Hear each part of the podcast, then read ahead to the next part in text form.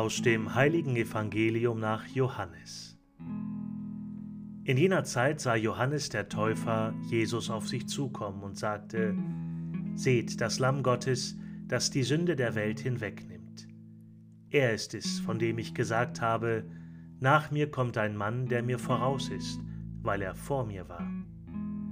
Auch ich kannte ihn nicht, aber ich bin gekommen und taufe mit Wasser, damit er Israel offenbar wird.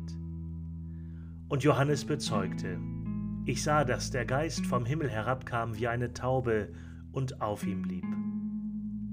Auch ich kannte ihn nicht, aber er, der mich gesandt hat, mit Wasser zu taufen, er hat mir gesagt, auf wen du den Geist herabkommen und auf ihm bleiben siehst, der ist es, der mit dem Heiligen Geist tauft.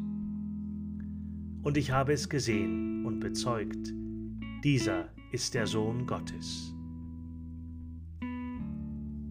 Evangelium unseres Herrn Jesus Christus.